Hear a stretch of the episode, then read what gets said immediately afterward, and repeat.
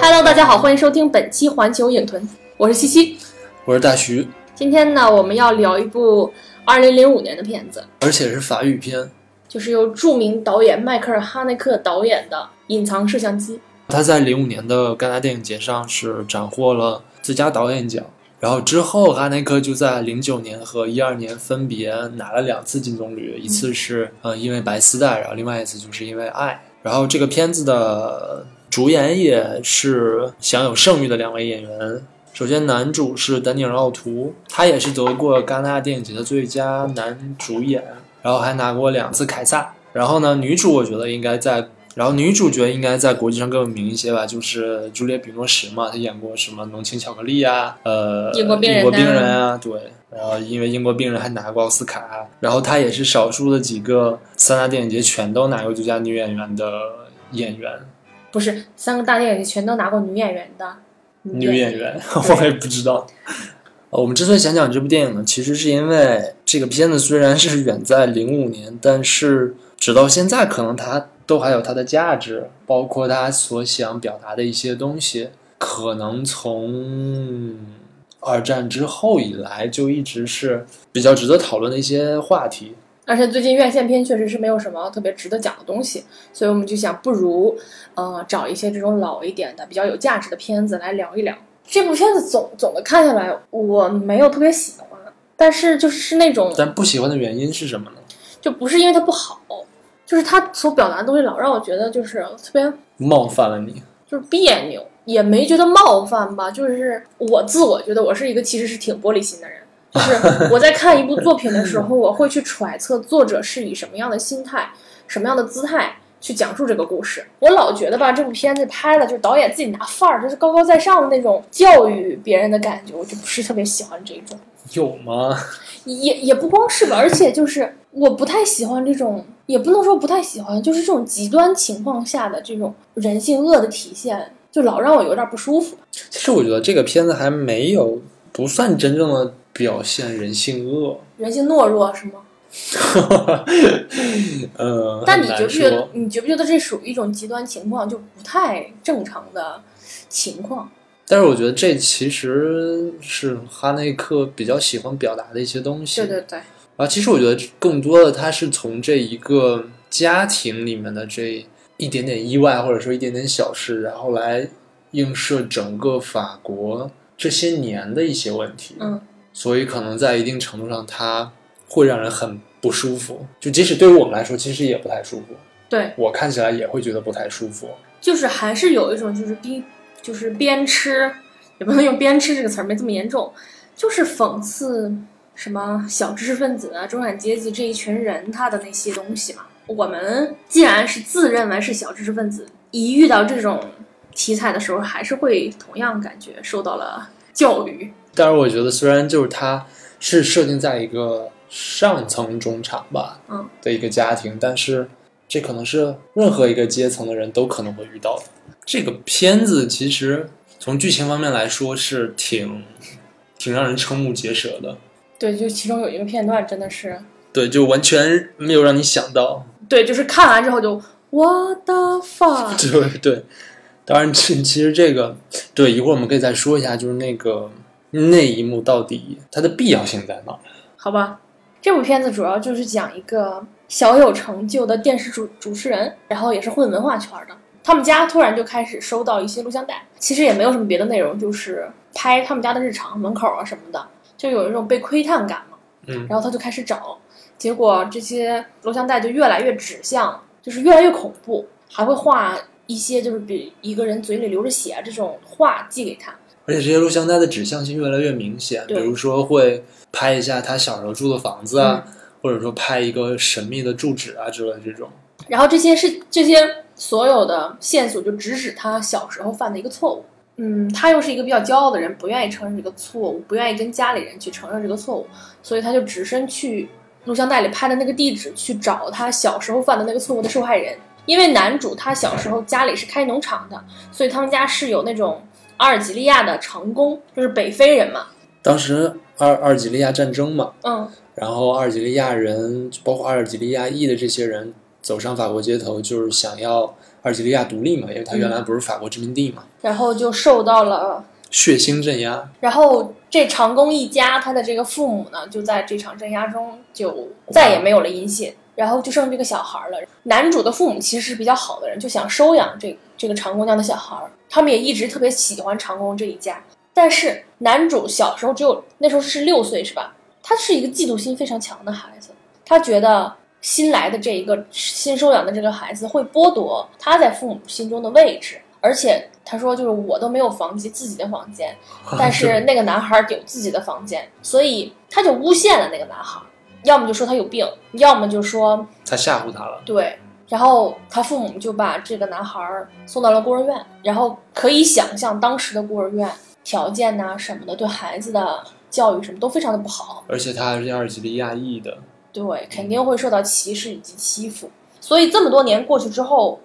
在面对之前的这一个人的时候，男主就是就觉得肯定是你干的，我们家这摄像带全是你干的，你就是想报复我，报复我当年的事儿。我警告你，你不要想着威胁我和我的家人，我不会放过你的。结果他威胁他威胁这个男人的这些话又被录下来了，而且这次事情还搞大了，还寄到嗯了他的工作单位。对，已经开始有点影响他的事业了。嗯。然后这其中就又又有他儿子什么离家出走啊之类的，嗯，然后又本来其实跟他这个当年的准养兄弟没有任何关系对，但是还是把他牵扯了进来，就是他说啊是他们干的。嗯，就是我觉得其实正常人的逻辑思维就是会这样，会推测到是他们干的，嗯，但是其实就是他还是心里有鬼，对，然后就让警察把他们抓起来了。结果他家的孩，结果他家孩子其实只是去同学家里住了一宿，没有告诉自己的父母而已。然后，然后就是特别狗血的一幕，他的这一个 昔年的被他陷害的这个兄弟，就把他叫到了自己的家里，说我没有寄那些录像带。对我把你叫过来是希望你在场，然后唰的一下就抹了脖子，自刎了，然后血溅了一墙。就这个就是那个 what the fuck 镜头，对，这也是其实海报上的那一滩血。嗯，然后这个人整个就就就懵了。但是我觉得到这个时候，他也并没有感觉到，并没有承认自己的内疚什么的。他觉得不是你干的，就是你儿子干的，反正是你们俩干的。其实大致就是这样了。对，其实后来就嗯有点不了了之了。嗯，就是受害人的儿子去找他对峙之类的一些事情。但哦是其实那个受害人的儿子，起码在明面上面是没有想让他怎样的。中间还有一些细节也暗示了他们这个家庭其实是，呃，充满了各种不信任啊，充满了各嗯种嗯谎言呐、他一直没有把自己干的这种小时候干的这种烂事儿告诉他的妻子，一直到他一爸直到妈也最不知后，道，对啊。一直到最后他才承认。然后他的妻子也并没有把自己出轨的事儿告诉他，当然，出轨那其实只是暗示。对，然后还一直在指责他不信任或者之类的。嗯，这部片子一度充满了争吵。对，而且这个片子其实虽然我们这样讲是以一个大概时间顺序这样来讲，嗯而且发说的其实不像是一个悬疑片，但其实你看来的话，发现它其实是一个悬疑片，嗯，所以看来其实嗯娱乐性还是比较强我的，虽中然间很慢。我中间在他们开车以及回放录像带的时候，不小心过去一次。 其实他这部片子，我之所以觉得它好，就虽然我不喜欢，但是我还觉得它好，是因为他想表达的东西特别多，然后它融合的竟然还不错。对，是一般来说，一部电影它表达的主题就那么一两个，然后如果超出了这一两个表达的主题，我一般见到的导演就是就开始有点儿顾不上了。但是这部片子就是他那刻表达了非常多，就是你可以去分析很多东西，但是它主线又非常的集中。嗯，而且他表达的不浅，他能让你一直思考很久。嗯，而且它这种心理惊悚其实是多个层面的，比如说你对家庭，或者说对信任，甚至说对这种集体记忆的这些质疑。那我们就一条一条的把他想表达的东西聊一聊，然后互相补充一下。首先最明显的一条肯定是表达了当年法国对于阿尔及利亚人做的这个街头镇压这件事情嘛。对，首先就是这里面历史肯定很长了，因为阿尔及利亚、北非反正就是二战打完之后那一坨烂事儿。对遗留问题，我觉得二战真是人类历史上给人类挖坑最多的一场战争，当然其实也让我们就是享受了很多年的和平。你想说这个是吗？不是不是不是，就是说带给我们很大上思想上的冲击。但是现现在你看，所有的现在还在的冲突也都是二战遗留问题。对，然后这个刚才我们也说了嘛，就阿尔及利亚战争啊什么的，包括这些在法国出生的阿尔及利亚裔的这些二代们，嗯所以他们就走上街头嘛，然后想去和平抗议，就是要求阿尔及利亚独立解放。而当时嘛，就是那个相当于是警署的头目，嗯然后就下令镇压，而且他们当时的镇压方式也是比较血腥的，就是直接上去打，然后直接投河淹死或者打死，然后尸体就直接往塞纳河里面扔。那这些人最后受到了惩罚吗？然后这件事情就官方是不承认的，直到一九九八年才第一次承认，过了多少年？三十七年。三十七年。六一年到九八年，哦，那我们二零二几年的时候也可能会官方承认一些东西。而且他九八年承认的时候是说只有四十人死亡，然而据说当时是有三万，大概有三万人去参加游行嘛，嗯然后大概死了应该是有一百到二百人。当然，其实一直没有官方去统计这件事情，所以说这个一百到二百也只是民间的一个统计数据。哎，我我觉得特别特别有意思的一点就是，这些政府人员，你明明是可以换届的时候，下一届的人就用你们上一届犯的这种错误痛打落水狗，但是大家为什么都不去做呢？就是要等这么多年才去承认这是个错误啊，或者怎么样，还遮遮掩掩的。因为这里面可能掺杂的利益太多了吧，有各种利益集团，可能不是一届政府下去之后，这些利益集团就那么消散了，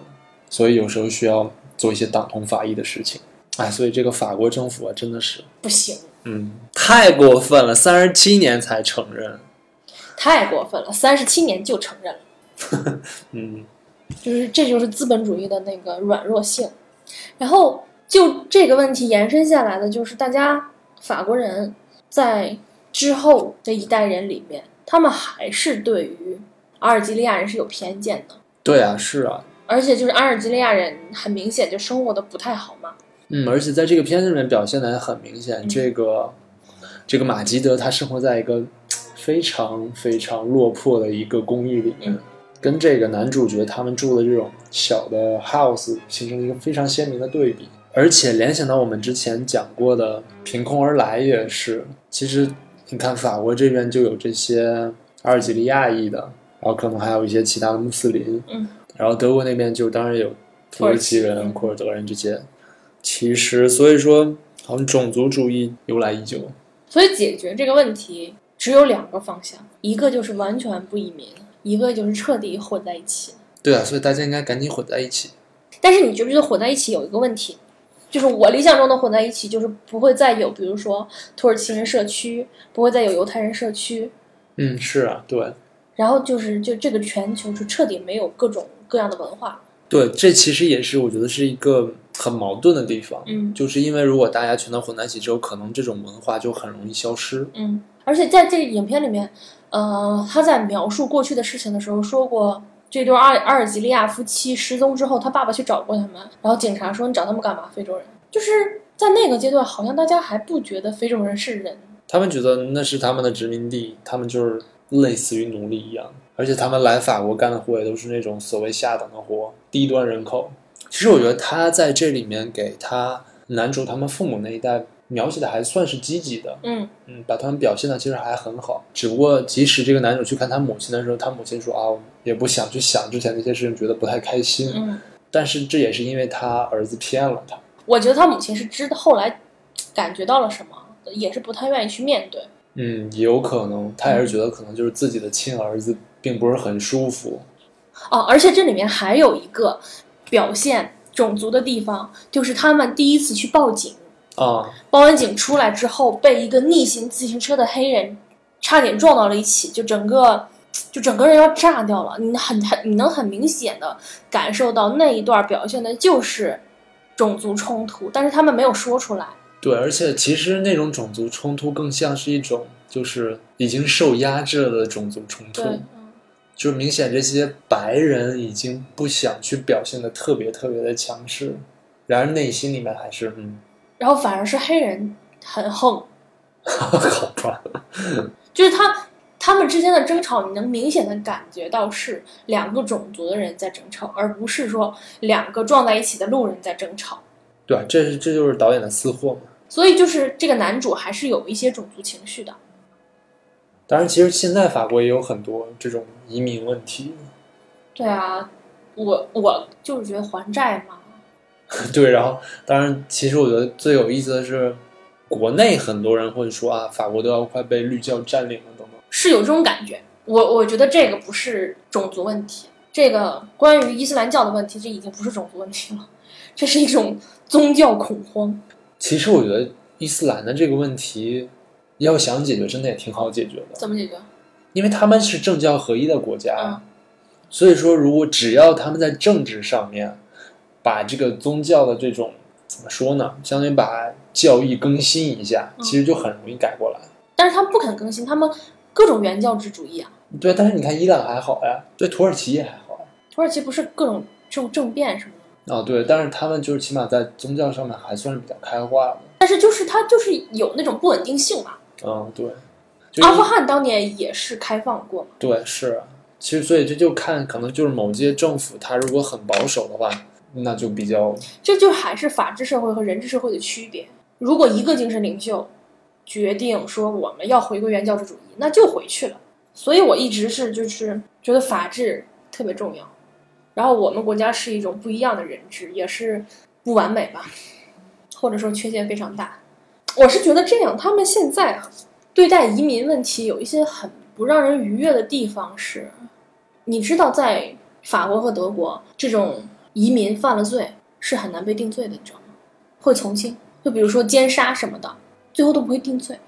不是有那个德国父亲的，他的女孩女儿被一个伊斯兰教的男人奸杀了，哦，没有判罪，他最后一起自就是把那个男人杀了，然后自尽了嘛，是有这事儿吧？好像有点对，意就思各种陪审团呐、以及法官呢，会倾向于因为同情他们国内发生的事情而对他们产生同情。所以这样其实也很容易煽动民族主义对以及民粹。对对对，嗯就是如果你你来我们的国家，完全按照该有的法律，你该干什么干什么，嗯，自己养活自己。我可以给你一段时间去帮助你在这个社会立足，但是你之后能安心工作，然后嗯不给这社会添乱，我觉得就没有什么问题。但是的确，他们有的时候是有一些要求会比较过分。嗯，就是嗯，怎么讲？我觉得大家之所以对于呃这些伊斯兰国家的移民这么讨厌，是因为他去了你的国家之后，希望你按照他们的那个规则行事。但是你想一想，其实假如说你嗯去日本做了难民，嗯，你可能也希望他们尊重你，而不是去遵照日本人的那种那一套。虽然中国跟日本的差距差别没有那么大，我觉得不是这么回事儿。你看伊斯兰国家，你去就比如说我们女性去伊斯兰国家，你要穿那个黑袍子，但是他来你的国家，他希望给你套上黑袍子。是吗？是嗯啊，你没严重你 没看那些德国游行，就是伊斯兰教的男人、女人一起游行，就说就是呃，你们穿的太少，你们露那么多，你就是 whore。他们游行的内容是你们女性穿的太少。哦，是吗？嗯，哎，这个我真没听说过，你没看过那视频吗？没有。就是有一个穿着短打扮的发廊和短裤的德国女，是德国还是说英语还是说什么语？去问去去走进他们游行去问他们，也是刻意去激怒了，就说你们为什么要这样？然后就是那些人最后就怒了，说你就是个 whore。而且他们会说，就比如说，如果他们的一个呃男性同胞因为强奸罪被抓了，他们就会出来游行，说是其实是你们女人的问题，你们的女人穿的太少。你说就这种人怎么让人喜欢嘛？所以他们其实最好的方式是从回去，内部攻破，不是，我是希望他们回去，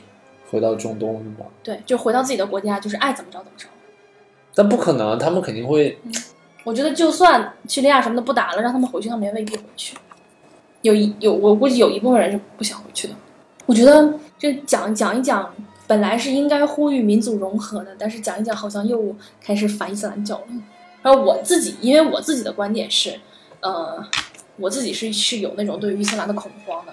不管是从女权呢，还是从什么其他的方向。当然，其实我也承认，其的确伊斯兰它那个沙里亚法嘛，其实确实很嗯那样，就是不和现代社会不不是那么就感觉倒退了两百年。但是我觉得，就是真的，你想让他们就全都回到中东，然后让他们自生自灭，我觉得也不可能。就是你美国就是这些列强国家，你不要动中东嘛。那有油啊。还有就是闹心，我不想不想讲这个，我们换个话题吧。嗯，好，我最后再说一句啊，嗯我觉得很奇怪的就是，当年希特勒因为屠杀犹太人，导致全世界的人觉得他是不正义的，要围剿他。那为什么中东人压制女性，就没有全世界的人一起站出来反对他们，说你们这样是不对的，而只是认为这是他们的传统？因为希特勒那是种族屠杀呀，而中东那些他只是压制一个性别。呸！男权社会。 什么？就是他还是没有希特勒那么恐怖。希特勒如果当年只杀犹太女人，说不定他就成了。第一，他灭绝了犹太民族。那他应该是杀犹太男人，啊因为以他那种保守的程度来说，他是应该一希点望儿一点儿血血统都不能有，是吧？对嗯，他肯定还是崇尚这种男性的。那些杀男人，大家还是一样会义愤填膺。这部电影最有张力的那个镜头就是马基德自杀嘛，就是开始我会觉得，干嘛呢？至于吗？就是为什么要用这种方式呢？不就是被冤枉吗？其实后来想一想，确实是你在长期的这种种种族压制之下，你就你又没有办法，你小时候就因为遇到过这种事情，你没有嗯办法辩白自己，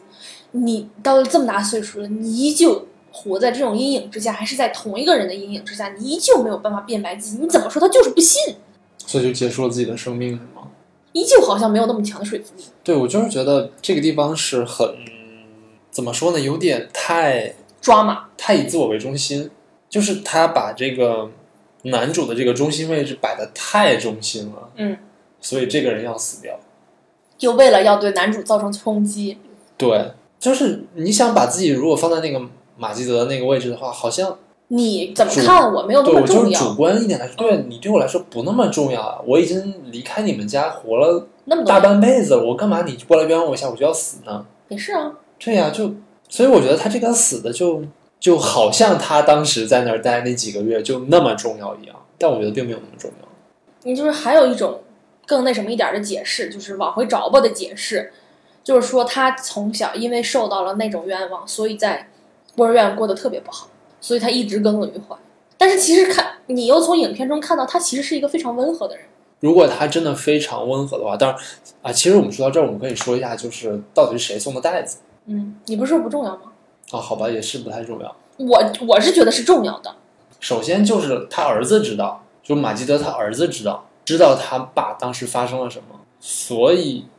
从这点上来说的话，他可能这些年的确是在耿耿于怀。你说马基德在耿耿于怀吗？对，就是我他会把这些全都灌输给了他儿子，对，因为他儿子说了嘛，那种地方不会教会你爱，只会教会你仇恨。然后最后他儿子还跟乔治说：“我爸爸从小就把我教得很好，嗯，他没有教我那些仇恨啊什么的东西。其实有吧，”很明显有啊，因为他什么都知道，嗯，所以他肯定从小就明白这些，即使没有真的去那么直的说仇恨的问题，他也从小明白这里面有很多歧视。他去跑去他们电视台跟他吵架那段儿，给了我极大的焦虑感。你是替乔治对，焦我虑我吗会替乔治焦虑。当然了，因为你想一想，他当时那个心里肯定觉得要炸了，我操，他不会在我单位说什么吧？也不光是，就是就是这里面人的吵架都不知道为什么要吵，就是你要干嘛，你他妈说呀！不是，但是我觉得这里面这些人吵架，其实都是因为乔治挑起来的，就是因为他心里面有鬼，对，但是他又不想让别人知道，嗯，所以他就是先挑起来。包括他跟他妻子吵架也是那样的。我就不告诉你，就对哦，那真是那你傻，你就不要说呀。对啊，就是啊，这件事情跟你无关，我就不告诉你。其实说到这儿，就说到这个乔治他整个这个心理历程。嗯，我是这么揣测的，嗯，我觉得小时候六岁犯下的错误，长大了这么多年过去了，还没有勇气去承认去悔过，是因为他真的他没有真的去觉得自己错了。我觉得起码到有人给他们系带子为止，他没有觉得自己错，嗯，因为可能这么多年也没有人去提醒他发生过这件事。然后包括其实这里面也说到，就是他集体的那种负罪感嘛，嗯或者说当时大家集体都犯了罪，但是大家都选择性忘记，嗯所以他也觉得无所谓。但是我觉得，当他现在比如说五十岁的时候，突然发生了这种事情，他可能也知道当时自己做的有多么的卑鄙，但是真的就是自己当时六岁，真的不能原谅自己吗？还是说人的第一反应就是我要把这个责任推卸出去，我要把这些东西都归咎于别人，让我自己好受一点？但是六岁，但是你不觉得其实小的时候的那种东西是很深刻的吗？不管是什么样的情感都是很深刻的。也是，就是其实从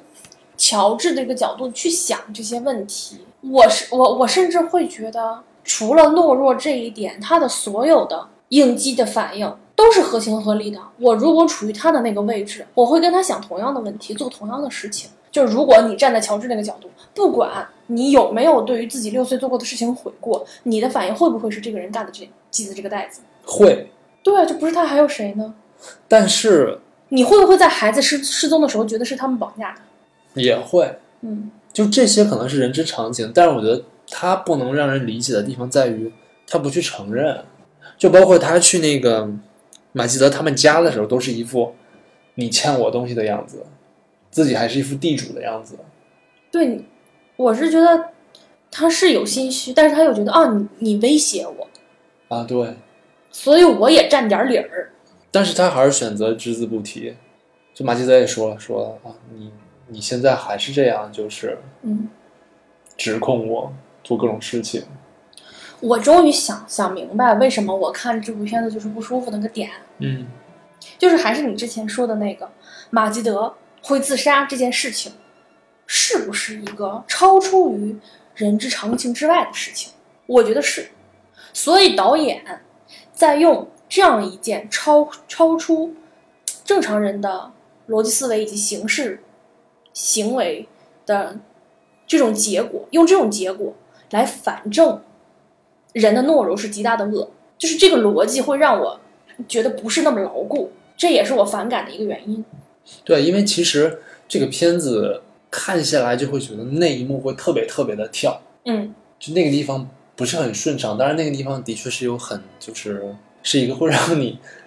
不论怎样进入这个片子的一个原因，但是那地方真的非常非常跳。嗯，然后从另一方面来说，就是你说他那个真的算是懦弱吗？啊，其实可能也是懦弱，就是他懦弱到一定程度，他已经变成了一种恶。而且一个六岁的孩子，我觉得心机颇深。对，真的是。你看啊，他能去跟这个小的时候的马基德说啊，嗯家里人让你把这个鸡杀了。嗯，啊，这是连环套哦。对，我觉得这个说说服力也不是特别强。不知道哎，我也不知道小孩能干出这。对，这就也就不是说明了这个，就是说这小孩从小就是个坏蛋，对啊，就是他就是挺坏的，然后他长大了之后依旧是个坏蛋，然后你用就哦这可样，能也不算坏，但但他更多的其实是他那个阶层给他的那种伦理束缚。我倒是觉得这里面阶层的东西，你是说他端着是吗？对，我我觉得这里面更多的表现是他的自私，从小的自私。嗯，当然这也是，就是我老是觉得这些东西都是人多多少少都有的，它是一个非常固有的东西。是自私不好，嫉妒不好，坏心思不好。其实这些这些吧，其实都没有什么特别大的错误。嗯，他最终他的错误是他不去承认，他没有跟任何一个人承认说我当年做错了。懦弱，我觉得是懦弱，还是你就是觉得他从最后那个人死了之后，他也没觉得自己错了。他可能是觉得自己错了，嗯，但是他就没有办法承认自己错了。我觉得这是在，我觉得这种人特别多。你是吗？我对，我尽发现是有很多人就无论如何对不起说不出口。说不出口，对，就是我如果觉得我做错了，我可能会在行动上弥补你，但是就是这些话我说不出来。我最近近最近几年已经好多了，所以我一直就是觉得这些东西在日常中是很常见的，你不能把它就是刻画成这么恶的东西，你用一个这种极端的状态去说，这就是不对的。其实我觉得还行，我觉得没有那么极端，我觉得还其实还挺现实的。除了他那个地自方杀自那杀个是有点，就是有因为点超现实因为这个嘛，你甚至再温和一点处理，你跟我说这个人突然得癌症死了，他从此之后就觉得自己又做错了， 又又没有那什么，你这这 就土了。对，是土了，但是就是好像更合理一点啊。你这突然自杀了，我就觉得这有点儿，当然，其实他自杀这个地方会让整个这个嗯走向都发生了变化。嗯，只能说它是一个很有戏剧张力的一个戏。对情它节其实怎么说呢？我觉得从另一方面来说，它是一个神来之笔，但从一方面来说，它是一个神来之笔；从另一方面来说，它也是一个值得推敲的地方。反正整个看下来，我就觉得乔治其实算是一个正常人，但一是个很固执的正常人，对马基德就不太属于正常人的范畴，但是他可能真的是受到这种从小心理虐待，迫害，嗯，对，然后我现在你说那个阶级问题，我我现在是觉得是不是这些小的恶，比如说自私啊，比如说这种懦弱呀、比如说这种东西，如果再加上阶级的这种差距以及这种阶级压迫，就会变成压死骆驼的最最后一根稻草。是不是他要表达的是这个？是不是阶级的这种倾轧会使这些东西在这个世上的恶乘以个十倍、二十倍之类的？会啊，我觉得会的。那这个是导演要主动表达的吗？我觉得这肯定是在他想要攻击的点里面。虽然其实我觉得最多的表现的，其实还是通过男主的这种他羞于去承认自己的错误，他的这种负罪感，以及羞于去承认负罪感，然后来达到这种怎么说呢？类比法国这些年对于阿尔及利亚战争以及他那个嗯嗯，屠杀的这种遮掩。所以你看啊，其实这种遮掩可能也是国之常情，遮遮掩掩。就是是人性常情。然后其实给乔治他的这种焦虑以及多疑添油加醋的还有他老婆。当然，这其实也是因为他老婆很关心他，或者说很担心他。当然，也是他老婆也会不断的逼问他，就是你到底在藏着什么东西？ 我觉得他老婆不是很关心他，你你的意思就是他其实更担心自己的安全是吗？我觉得他老婆是觉得自己的生活状态被打破了。我是没有在但是我觉得他有占有欲，也许他可能并没有真的很关心他，但起码他有占有欲。啊、就是他说那个这件事情，我知道大家怎么处理。他老婆怀疑他在外面有个女人，而且包括他去跟他那个可能的情人，他们俩在那个咖啡馆里面聊天的时候，也是说，嗯说你你会跟你老婆这样吗？对嗯，而且你看他俩的婚姻状态，我从一开始就没有看出任何爱意，就是对，一开始他们两个就是说话就是毛毛草草的那种，嗯，就感觉很容易就要打翻了一样。就马上就是那什么，一点小火苗就就呲了。对对对，而且他回去看望他母亲的时候，他母亲问他们俩之间的关系，就说现在没什么话说嘛。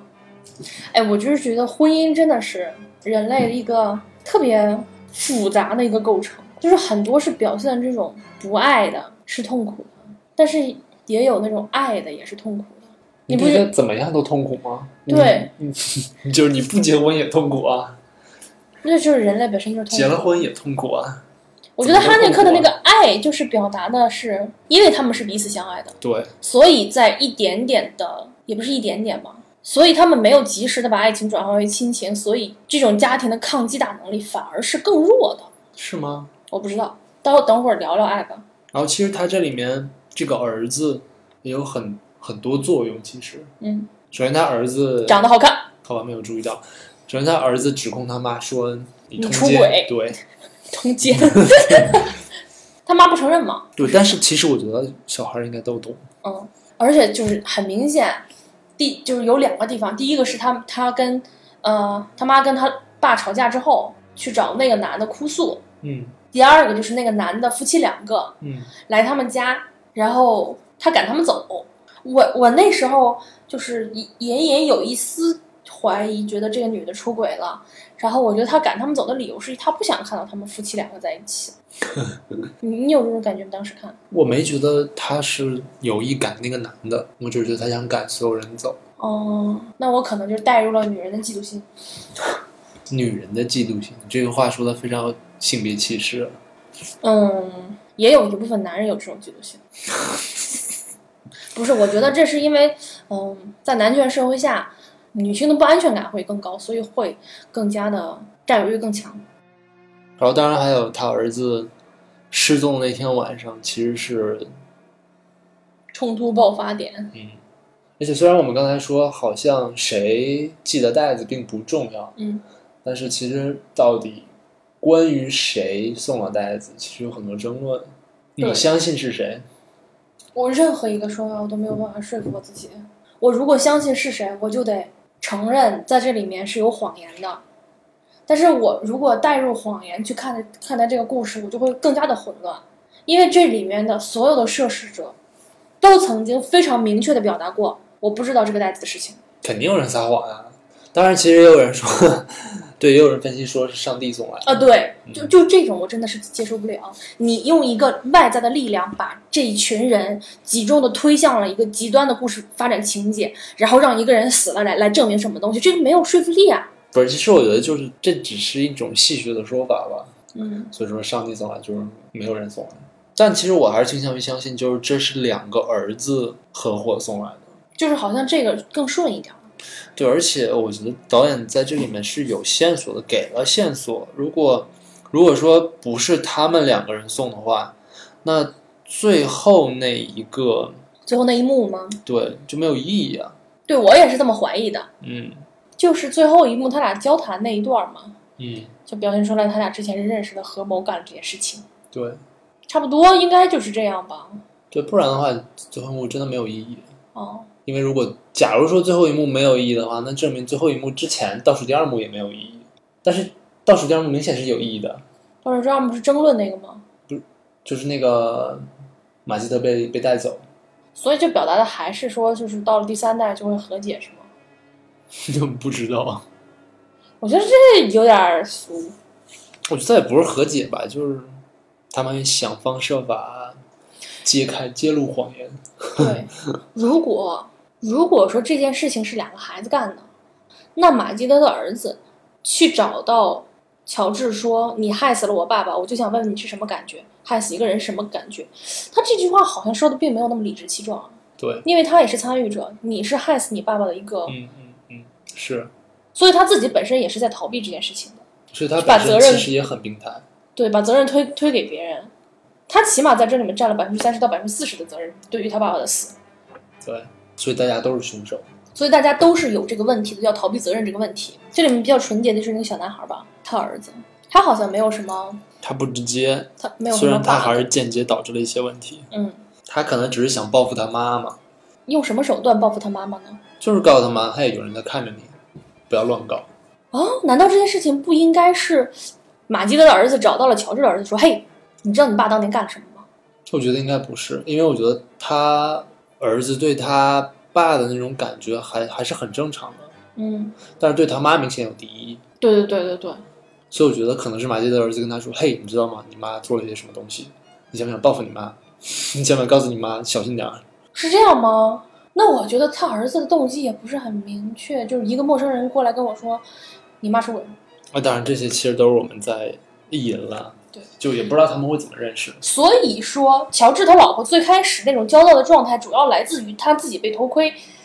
他怕自己的奸情暴露。有可能，，，嗯嗯突然收到了这么一个袋子，不知道拍了些什么。嗯对，怕自己出去幽会的那种被拍下来。那这这样就比较顺了。然后这个片子里面其实还有一个可能比较间接的，嗯其实也不算间，其实太直接了，就是这种被偷窥，压抑感吗？就其实很恐怖，我觉得会很吓人。尤其是我们现在已经就是隐私嘛，大家大家的隐私都处在被暴露的威胁之中。但是这个很奇怪的一点是，好像很多人并不在意，我你不在意我，不在意。不是你不在意某些机构在把你的数据哦，那还是在意的。不是不是，就是就是说，你说那种不在意，是你主动愿意去暴露出去，嗯嗯，但是你有很有可能是被动的暴露很多东西。那就是有点恼火。对啊，就包括他们就是把我的电话卖给什么信贷机构，当然了，我就每天都很恼火。我如果知道有人在看我，我会自动进入一种表演状态，就是 attention whore 的一个直 直接反应。 嗯，对，哎呦，太有戏了，就是有时候自己在家也会演。真可怕啊！其实像我们平时用的这些，嗯，微信呐、嗯支付宝呀、嗯，其实都在把你卖给国家。就是啊，你就我这就说到了我特别恼火的一点。嗯，你你收集数据你就收集数据吧，你能不能好好把这网连一连？就是你能不能让它彻底的有用？就是不光是用来监视，也可以用来做公共服务，哪管让它有点用？为什么现在办一个事儿，这个证明那个证明，还要那么去做？你你难道不能就把我的信贷系统、我的个人信息、我在公安局的信息，整个都连在一起，就让大家就顺溜一点吗？反正你们都已经在收集信息了，就这么懒吗？但我觉得那还是好吓人啊！我宁可办事儿麻烦点儿。就是希望，就是比如说你摁出指纹或者扫到这个人的虹膜，你所有信息都你是不 OK 的，是吗？不是，就是你觉得就是，如果你这个信息全都变成 accessible 的话，你是说谁可以去 access 你的这些信息？谁？信贷系统肯定是不行。哦，我的理想状态就是我的所有信息都在那儿，嗯，我要用的时候，我希望你们去提取它，但是不要把它作为商用或者卖给谁。他能提取一个就能提取另外一个呀。是，但是你想，就是如果我把我的所有信息给权力机关，在一个正常情况下，我们不考虑非正常情况，他们是对我不感兴趣的。你如果有关键词就有有兴趣了。是，对，其实是你，你可以那么说，就是其实我只是个小人物，其实我这些东西对别人来说没有任何意义，嗯，我只是作为这个统计当中的一份子而一已个。数字，对，好像似乎也没什嗯么，但关键是我觉得这些东西往往它不是这么被用的，虽然它应该这么被用，但是它嗯对往往不是这么被用的。它会形成一种信息恐吓。对我我知道你所有事情，嗯哼。嗯，你最好 watch out 一下。然后前两天公布了一个数据，就是中国中国的这个百分比是最多的，就是愿意用便利放弃隐私，百分之三十八的人。我可能也是属于那种在边线上摇摆的人。我就是觉得，就是满街的摄像头挺好的，虽然我的办案效率也就那么那么回事儿吧。我觉得挺好的，是在那种一切都很祥和的条件下。在你不想跟国家机器对着干的时候，但是我嗯，但是一另另外一部分人就想保有我可以对抗的权利和选择，对啊，万一万一就可以可以了，说到万一就可以了。其实我觉得我也是，就是内心里面、精神上，我是觉得我靠不行，嗯我不能用隐私去交换便利。但是往往有时候觉得哎，好麻烦，就这样吧。对，嗯，因为我刚刚想了一下，为什么是这样？为什么中国是最高比例的？因为从小你的隐私就没有被尊重过，你就不觉得这是一个特别严重的事儿。是真的是他们，是真的是很多人就不觉得这是个事儿。对你从小就被父母翻日记什么的，你就没有人跟你说隐私是一件很重要的事情，你们久而久之的就习惯了，你就被控制了。那天那天我坐地铁嘛，然后就是用那个 Apple Pay，然后刷那个地铁卡嘛。嗯然后我有一个同事正好跟我一起下班，然后就说啊，你现在在用这个？我说嗯对。然后他说，然后然后我就说我说嗯这个不太好。他说为什么不太好？我说因为你什么时间从哪个站上，什么时间从哪个站下，全都能记录下来。然后他说那又怎样呢？我说哦，我说这样的话我的隐私就全都没有了呀。然后他就 哈哈哈冷笑了一下，其实我当时你跟我你跟我说过这个问题，嗯，我当时也是觉得好像没什么什么。对，但是如果有人拿去用，我就我就有什么了。对啊，我觉得是这样的呀。就就比如说我每次，比如说在淘宝搜个什么，你马上你的页面里就给你推荐。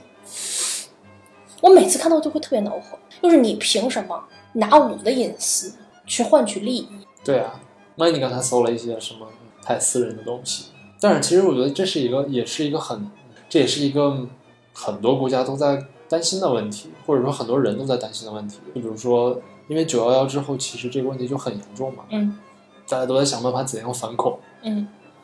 啊，其实我觉得我们国家这些数据可能也很大程度上是为了反恐，嗯，以及其他一些作用，反反动。嗯，就你真的是要为了公共安全牺牲一些东西的。我只能说，在反恐层面上，我觉得我们国家做的还不错，就其他其他别的就不说，就这反恐还不错了。但是牺牲的也很多，你是比如说，说某些地方的人们就被限制了很多。但是因为我是这这些的受益者， Such a bitch，对啊，就就是人就是自私的嘛。你如果说现在开放了，现在都是各种这个毒那个毒分子来北京各种乱炸的话，那我也疯掉了呀。所以就是每次过安检，就虽然有时候就好好麻烦，但是你只要情绪焦虑值没有那么高的时候，就觉得嘖真棒。而且就是看到他们随随便便一捡的都会生气，怎么不认真呢？这是大家的生命啊！ 是吗？对。哦，我通常想都是，哎呀，国家每年花在安保上面有多少钱啊？是，但是你知道，在国内安检惯了，在国外进地铁没有安检，火车站没有安检，会有焦虑感。会有焦虑感，而且他们的大屏幕上会给你放如果你看到什么样的人拎着一个包裹放在哪，要赶紧报警哦。美国人可能都不太在意，我我真的会去看有没有人扔包裹。 你不会，你你你不会吗？我在机场和火车站特别焦虑，每次上了飞机，落飞机去离开机场这种地方都需要，又捡回一条命。哎，你是不是飞机降落也会鼓掌那种？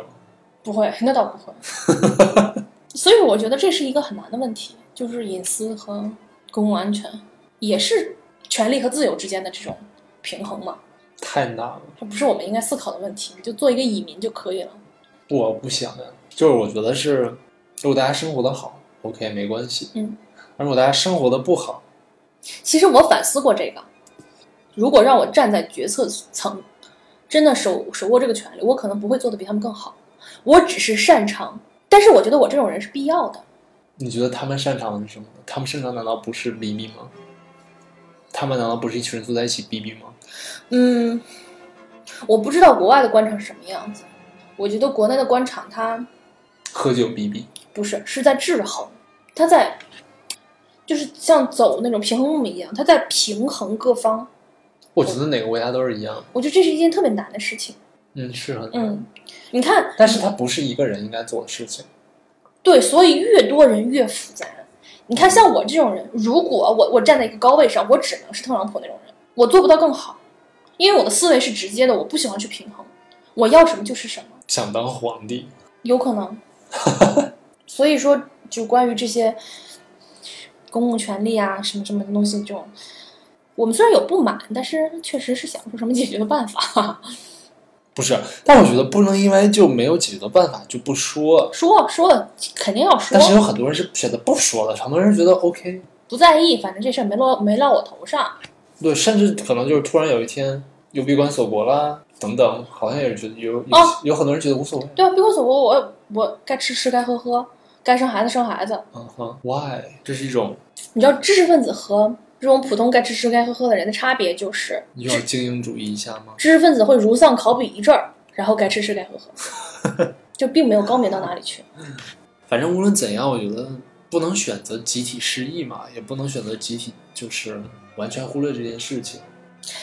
啊，这是一个社会问题，这是一个社会性的问题，是挺深的。我觉得这不是一个社会性的问题，这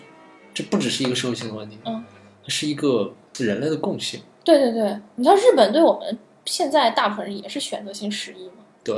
做得最好的可能就是德国，嗯，战后立刻就醒了过来。对，但我们也在，其实，在选择性失忆，有十年是不提的，还有一年也是不可以提的。 我觉得我们是不敢不失忆。哈哈哈！健忘，选择性健忘。那我们这部片子就聊的差不多了，我们最后再聊聊哈内克。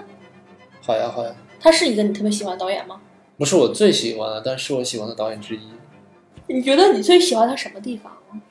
我最喜欢他的其实也是他那种，我喜欢他的原因跟喜欢拉斯冯特尔原因是类似的。疼，对，就是他不会让你好受，嗯他一定要让你刺激你最最脆弱的地方。嗯但是他没有像拉斯冯特尔那么刺激。嗯，然后其实《隐藏摄像机》不是我最喜欢最的喜欢的他的作品，你最喜欢是哪部？我最喜欢的其实还是《爱我也最喜欢也是爱，》，就是那个片子真的是，就是我看哈内克看的不多嘛，我只看了三部。嗯，我看的其实也不多。嗯，我之所以不是那么喜欢《钢琴教师》和《隐藏摄像机》的原因，是因为它表达的东西你可以共情，但是你没有那么深刻的共情，因为它表达是一些比较极极端的情绪和状态。但是爱真的就是每个人要面临的一些问题，你可以看到爱情在日常生活中的是怎样消磨的，你可以，你可以去理解人物的每个动机、每一句言行。其实《钢琴教师》他也是在表达爱的一个问题，嗯，但是它可能是一种更更激烈以及更扭曲的一种爱。对对对，就是我我对于那种扭曲那种东西可以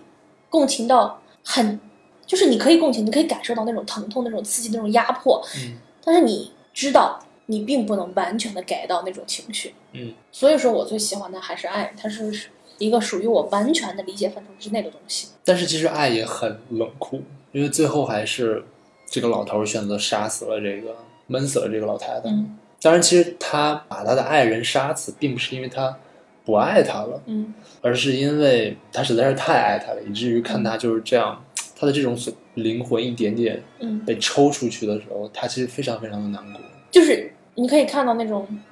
soul mate 嗯嗯这种伴侣最后走向的一个结局。嗯你如果就比如说是柴米油盐，你是对这个人，这个人产生依赖，而不是对他的精神产生依赖的话，那就是最后不行，承受不了，我得让他再多陪我两年。对，甚至他可能已经脑死亡了，你还要给他插着管儿让他继续活着。嗯，那不是说这样不对啊，人家还是有救回来的那种奇迹发生。嗯，钢琴教师就是属于那种看着是真疼，其实我觉得也可以理解，我觉得我可以理解他那种钢琴教师那个，就是我对于钢琴教师那种那种情绪，比如说他们母女之间那种感情啊，那种虐啊，互相的那种，哦，我我我是我觉得我理解，